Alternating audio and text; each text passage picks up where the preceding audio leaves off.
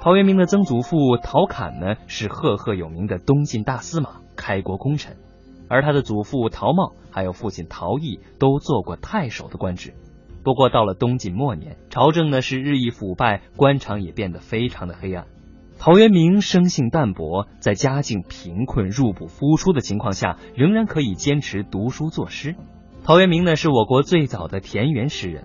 他之所以能够创造出这么多以自然景物和农村生活为题材的作品，跟他的经历和处境都是有着密切的关系的。不为五斗米折腰。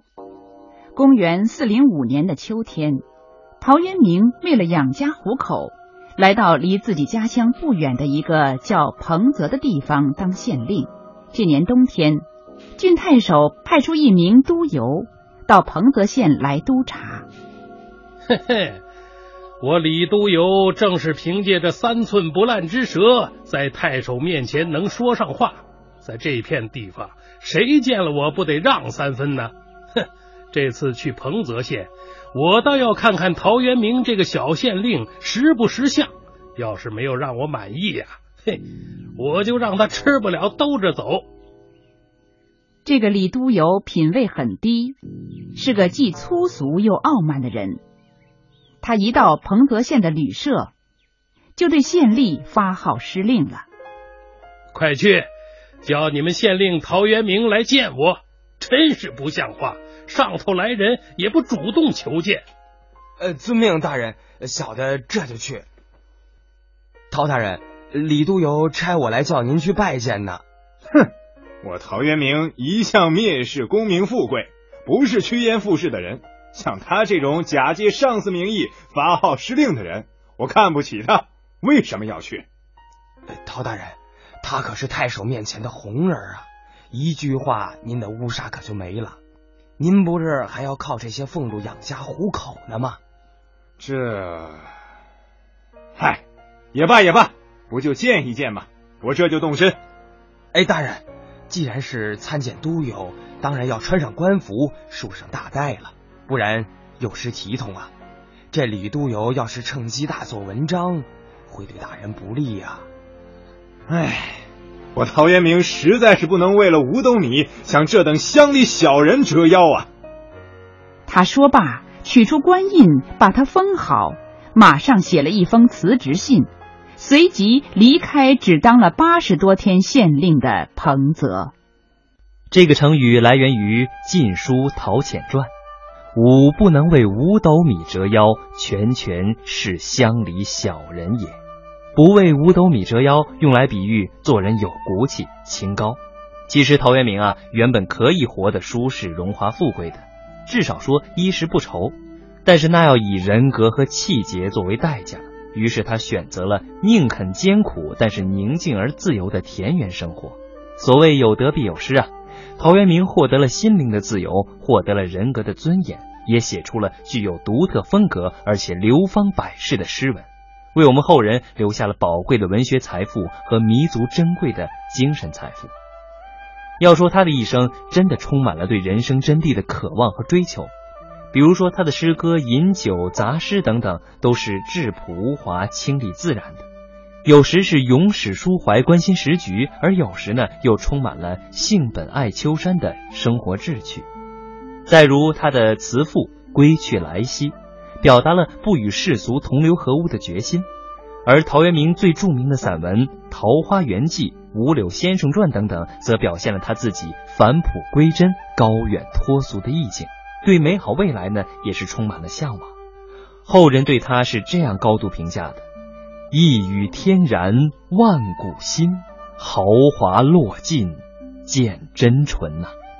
我想陶渊明那不为五斗米折腰的气节，为我们做了一个很好的楷模作用，勉励我们要以天下苍生为重，以节义贞操为重。折腰的时候，你的心惭愧不惭愧呢？不要去趋炎附势，要保持善良纯真的本性，也不要为世上任何的名利浮华而对自己做任何的改变。春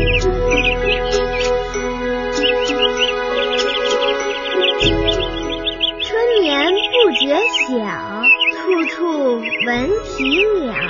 夜来风雨声，成语知多少？成语知多少？让我们一起欢度快乐的成语时光。董狐之笔。晋灵公继位之后，十分的荒淫骄横。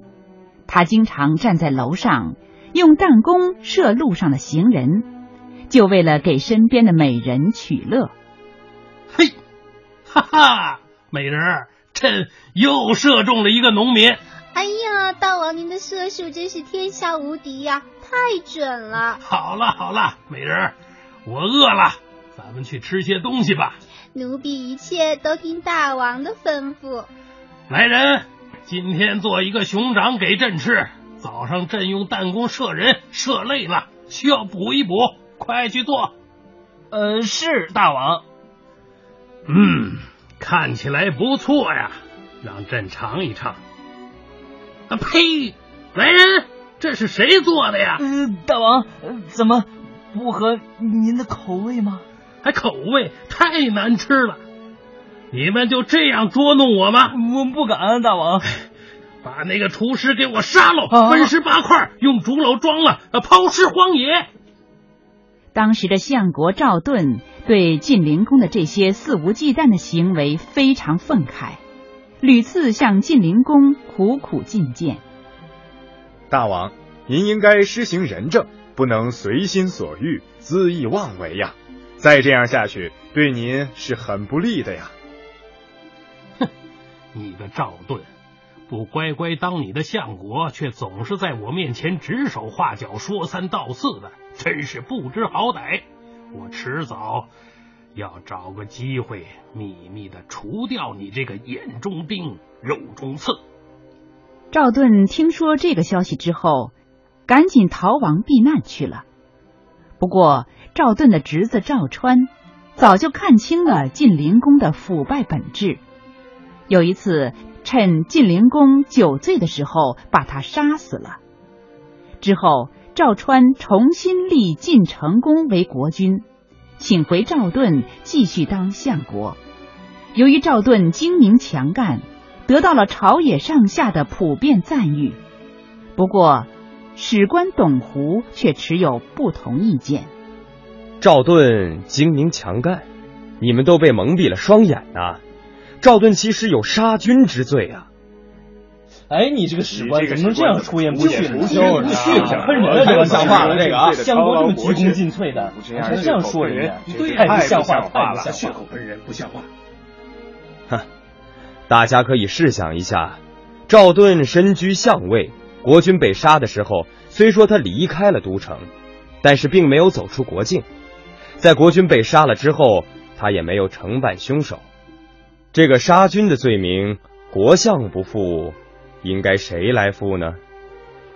后来人们是这样评论的：董狐古之良史也，书法不隐，应该受到称赞；而赵盾也是古之良大夫也，为法受恶，实在是冤枉啊！您听明白了吗？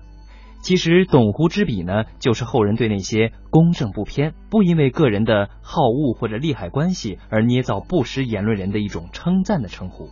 董狐之笔也是作为史家秉公直书的典范，被人们加以颂扬的。大家在听了这个故事之后，可能会有一些疑问：一个区区的史官董狐，为什么敢执笔去说相国的不好呢？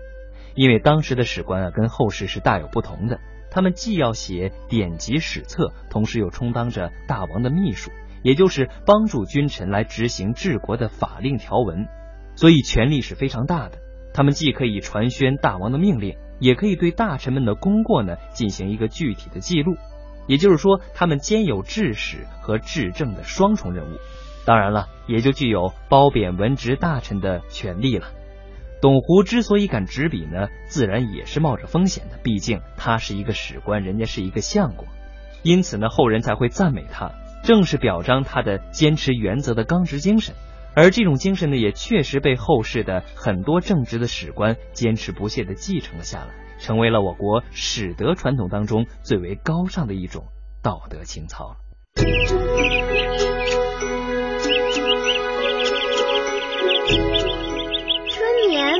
觉晓，处处闻啼鸟，夜来风雨声。成语知多少？成语知多少？让我们一起欢度快乐的成语时光。囊萤映雪，在近代的时候，有一个叫做车胤的孩子。他从小就好学不倦，但是家境却很贫困。哎呀，孩子，啊是我这个当爹的无能啊！你学习这么好，哎呀，我却没办法给你提供一个良好的学习环境。我，哎呀，爹，您快别这么说，孩儿已经很感谢您的养育之恩了。等我长大了，一定要让爹过上好日子。好孩子，不过咱们家实在是没有多余的钱去买灯油，让你晚上读书了。就那么一点钱，哎呦，哎，没关系，爹。既然晚上看不了，那我就白天背诵诗文好了。在夏天的一个晚上，车胤正在院子里背诵一篇文章。忽然看到很多萤火虫在低空中飞舞，那一闪一闪的光点，在黑暗中显得有些耀眼。哎，对呀，如果把这些萤火虫集中放在一起，不就成一盏灯了吗？就这样，车胤去找了一只白绢口袋，抓了几十只萤火虫放在里面，再扎住袋口，把它吊起来。虽然并不怎么明亮。但是勉强可以用来看书了。从此，只要有萤火虫，车胤就去抓一把来当做灯用。正是依靠这样的勤学苦练，车胤后来终于做了职位很高的大官。同样在近代，还有一个孙康，情况也跟车胤差不多，因为没钱买灯油。晚上不能看书，所以只好早早的睡觉，这让他觉得白白浪费了很多时间，非常着急。有一天半夜，他忽然从睡梦中醒来，当他把头侧向窗户的时候，发现从窗缝里竟然透进了一丝光亮。哦，原来是大雪映出来的光亮啊！太好了，我正好可以利用它来看书嘛。对。我这就拿书去。孙康马上没有了丝毫困意，他穿好衣服，抱着书本就来到屋外，在宽阔的大地上映出的雪光，比屋里要亮多了。孙康不顾寒冷，看起书来，手脚冻僵了，就起身跑一跑，同时搓搓手指。从此，每逢有雪的晚上。他就不放过这个好机会，孜孜不倦的读书。这种苦学的精神让他的学识突飞猛进，最后成为了一名饱学之士。您可千万要记住了，是囊萤映雪，而不是迎囊映雪。在这里呢，经常会出一些前后颠倒的错误。囊萤呢，出自《晋书·车胤传》，而映雪呢，出自《孙氏世录》。这两个人，一个用口袋装萤火虫来照书本，而另外一个呢，利用雪的反光勤奋苦学。他们两个人学习的精神都是非常可嘉的，而后人呢，也是用囊萤映雪来比喻家境贫苦，但是依然刻苦读书。不知道您有没有这样的感觉？每当读到中国历史当中这样勤奋苦学的故事的时候呢，我都会情不自禁的赶快去拿出几本书，补回自己以前浪费的时间。您此刻。有这样的冲动吗？春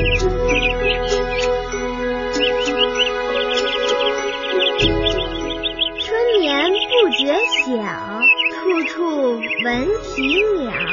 夜来风雨声。成语知多少？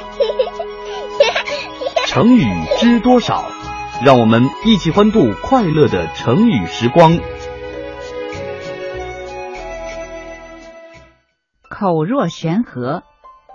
晋朝时有一位大学问家，名郭象，字子玄。他在年纪很轻的时候就已经是一个很有才学的人，尤其是他对于日常生活中所接触的一些现象，都能留心观察，然后再冷静的去思考其中的道理。因此，他的知识十分渊博，对于事情也经常能有自己独到的见解。后来，他又潜心研究老子和庄子的学说，并对他们的学说有了更深刻的理解。当时有不少人慕名而来。国相啊，你这么有学问，这样待在家里多浪费啊！这样吧，我引荐你去做官，凭借你的才学，肯定有享不尽的荣华富贵呀。多谢您的好意啊！我只是一介书生，每天埋头研究研究学问，跟志同道合的人聊聊哲理。只有这样呢，我才能得到永恒的快乐，活得才充实自在。您不要强迫我了，我不会去的。又过了些年，朝廷一再派人来请郭相，他实在推辞不掉，只好答应，到朝廷中做了黄门侍郎的官。到了京城，由于他的知识很丰富，所以无论对什么事情，他都能说得头头是道。再加上他的口才很好，又非常喜欢发表自己的见解，因此每当人们听他谈论时，都觉得津津有味。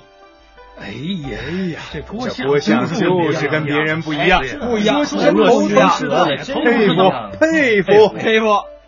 当时有一位太尉王衍，十分欣赏郭相的口才，他经常在别人面前赞扬郭相。听郭相这样的才子说话，就好像一条倒悬起来的河流，滔滔不绝的往下灌注，永远没有枯竭的时候啊。口若悬河当中的“若”是像的意思，而悬河呢，并不是一条河，而是瀑布。您想想。这说话像瀑布一样倾泻，滔滔不绝，就被后人用来形容能说善辩、口齿流利了。现在我们用到这个成语的时候呢，再加上一个滔滔不绝，口若悬河，滔滔不绝，哎呀，太形象。其实啊，每当我碰到这样口若悬河、滔滔不绝的人，我就更加的自惭形秽喽。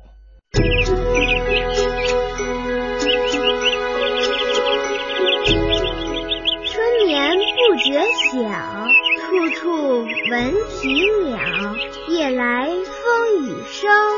成语知多少？成语知多少？让我们一起欢度快乐的成语时光。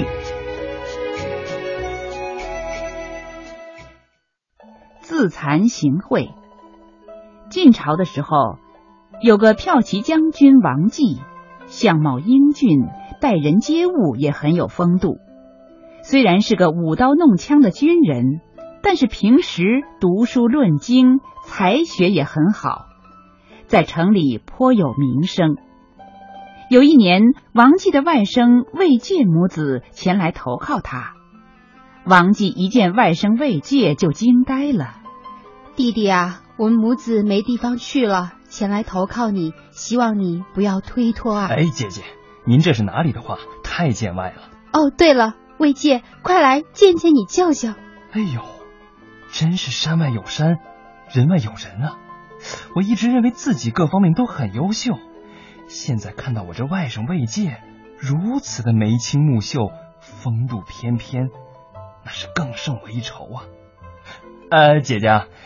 人家都说我相貌漂亮过人，现在我看跟外甥一比啊，就像把石块跟明珠宝玉放在一起，我真是太难看了。